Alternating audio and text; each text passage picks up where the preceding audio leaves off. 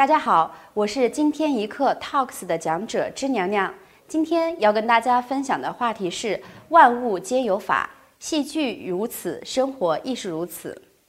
不知道大家之前是否动过写诗的念头？尝试过又放弃过，面朝诗歌，丢盔弃甲。我最近呢学到了一个写诗的妙法，想跟大家一起分享一下。先请大家呢准备好笔和纸，然后静心五秒钟，感受一下自己，然后把目前自己的状态总结为一个词写下来，然后根据这个状态写由此联想出来的名词。注意不要思考，不要停笔，想到什么就写下什么。大脑其实跟不上你的灵魂和潜意识。写十到十五个之后呢，根据以上的词联想动词，同样是不拘泥字数，同样是不思考、不停笔，飞速的写。写到同样十五个左右的时候呢，再根据以上所有的词开始写形容词。同样的方式，写到十五个左右的时候停笔，然后呢，在家里随意的翻找一幅自己喜欢的图画，然后再找一本书，随机的翻出一个词条。由此以上，你独家创作的诗歌素材已经搜集完毕了。之后就是要将以上的词语如同珠子一样一一串联。但是记得，那个随机翻出的词条需要在你的诗歌里出现三次，好吧？带着一种轻松游戏的心态，将你的诗歌串联起来吧。大家呢都可以试试看。我跟很多的朋友都一起尝试过，很多不善笔墨的朋友都写出了很多有趣的小句子。这就是我今天要跟大家谈的“万物皆有法”。我们可以简单分析一下这则写诗的小方法。最开始让你总结自己的状态，其实是为了让你进入自我察觉的状态。不经由思考的快速联想写词，是在捕捉你的潜意识。找一幅喜欢的图片，是进一步通过图像来刺激你的右脑想象力和创作力。随机抽出的词条呢，是给你的潜意识一点刺激和惊喜。大家都熟知心理的冰山理论，我们每个人的诸多潜能都封存在冰山之下，封存在我们关照不够的潜意识里。所以说，万物有法，戏剧如此。接下来回到我们今天的主题，在即兴戏剧里的万物有法。即兴戏剧就是没有剧本的戏剧表演。演员在舞台上不商量，但要演得跟商量过似的一样默契。要做到，就必须要遵循一个原则：yes and。也就是说，无论舞台上发生什么，搭档说了什么，都要第一课 say yes 接纳，然后在这个基础之上共同发展剧情。这就是 yes and。跟大家分享一个训练 yes and 接纳精神和思维的游戏，叫做“糟糕透顶的礼物”。假如你收到一个糟糕透顶的礼物，比如一只发臭的皮鞋，你的第一反应一定是很不爽。但是记得我们的 Yes and 的精神，所以你一定要扭转心态，第一时间兴高采烈地说：“太好了，我正需要这个礼物呢。”然后说出一个需要这个礼物的理由，比如：“嗯，我正缺少一个花盆儿，可以用这个臭鞋子来养花。”看过《太阳的后裔》的朋友们一定见过那个养着鲜花的鞋子。怎么样，掌握精髓了吗？接下来我要给你糟糕的礼物了，比如说一节烧了只剩一半的火柴，一只喜欢吃人的小鳄鱼，一块发霉的蛋糕。怎么样，试试看看有没有一个奇葩又合理的理由，让这个糟糕的礼物重现生机。掌握之后呢，跟朋友送礼，妈妈再也不担心我送礼只送脑白金啦。其实我们每个人都是一个容器，生活不停地拿我们做各种实验。如果我们能用收礼物的心态来面对它，就好像你的即兴潜能被激发出来，生活的每一秒钟都如同神来之笔。这也是我创办《吉神来了》剧团的初衷。我们是京城活动最猖獗的素人表演体验平台。我们网络各种舞台零基础的小伙伴儿，打造让观众惊艳到大脑缺氧的戏剧影视作品。去年我们一共出了六部戏剧作品，今年专注喜剧视频。去年的戏里有即兴戏剧，也有传统戏剧，有喜剧，也有暗黑戏，观众反响很好。让我非常骄傲的是，每一部戏的大部分成员之前都从来没有登过舞台，没有任何表演经验。比如说，吉神学院的三期学员有一位晶晶姑娘，在暗黑戏剧《枕头人》中用手偶讲述了一个小绿猪的故事，很多观众都被感动到落泪。最初角色训练的时候，我邀请大家模仿一个自己身边的人，但要求这个人要跟自己的反差比较大。然后要像变成那个人一样来回答大家的各种问题。很多小伙伴呢，在扮演其他人的时候，都不同程度的带着自己的影子。但当时的晶晶就给我们巨大的震撼和惊喜。当时晶晶带着一把小圆凳上台，上台之后，她一边用抹布擦着凳子，一边回答我们的问题，口音变成了方言，看大家的眼神也有了几分胆怯。他扮演的是一栋办公大楼里的保洁人员，他没读过书，有个特别宝贝的儿子正在读大学，他挺满意自己现在的生活，因为大厦里的其他人对他也都很和善。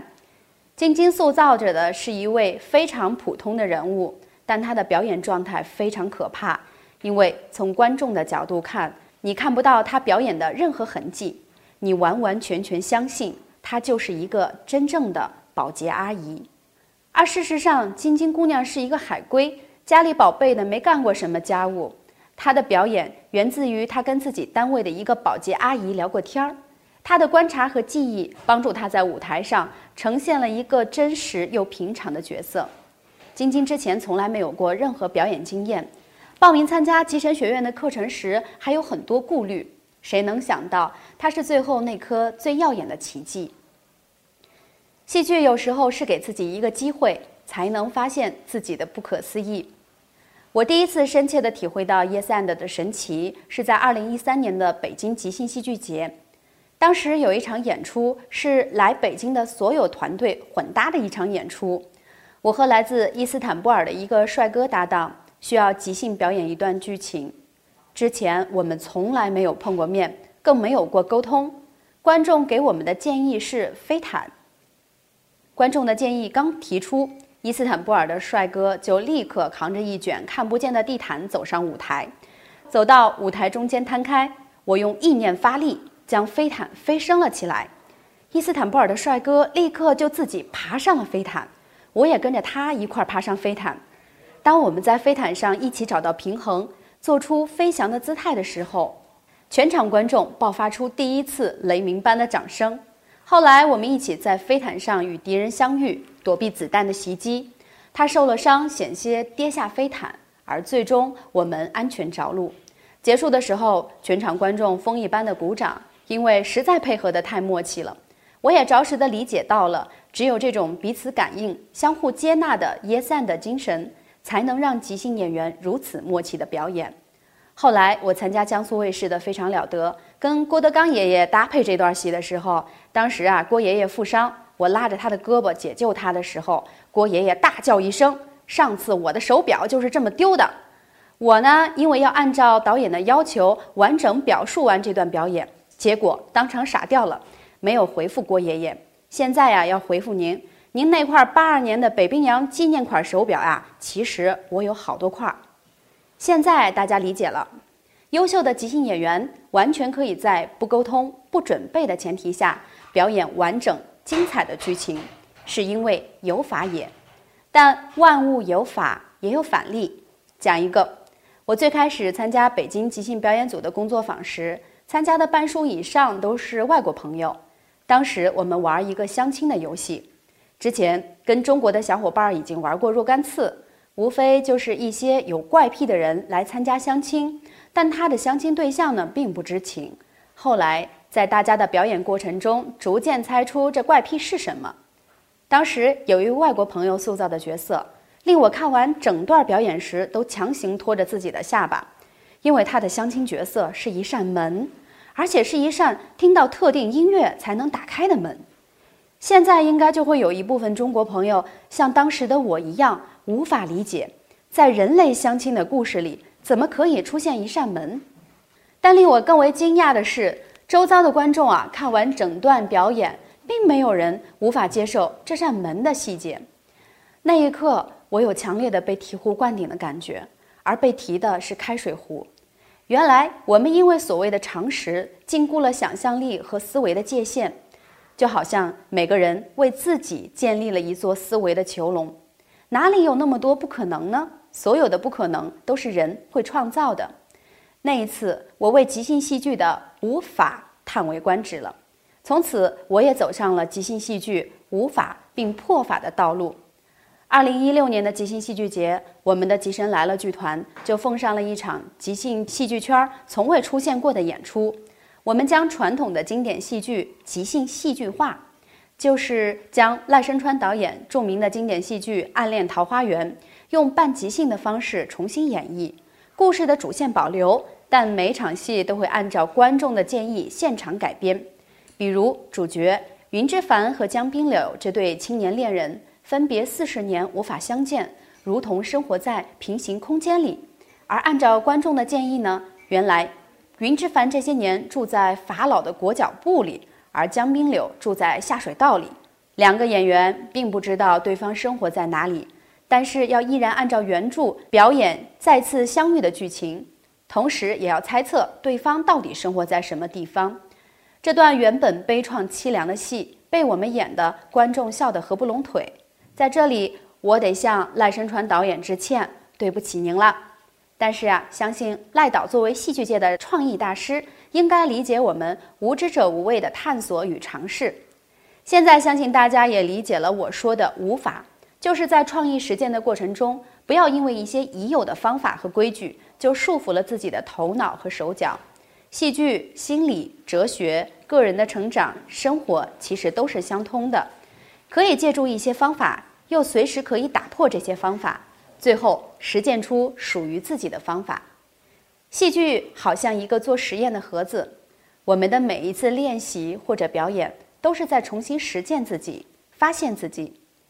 几年前，我参加以色列女导演 Ruti 的工作坊，有一个练习，导演希望我们能够运用身体的不同姿态，使读台词的状态发生一些比较自然的变化。而不仅仅是借助情绪。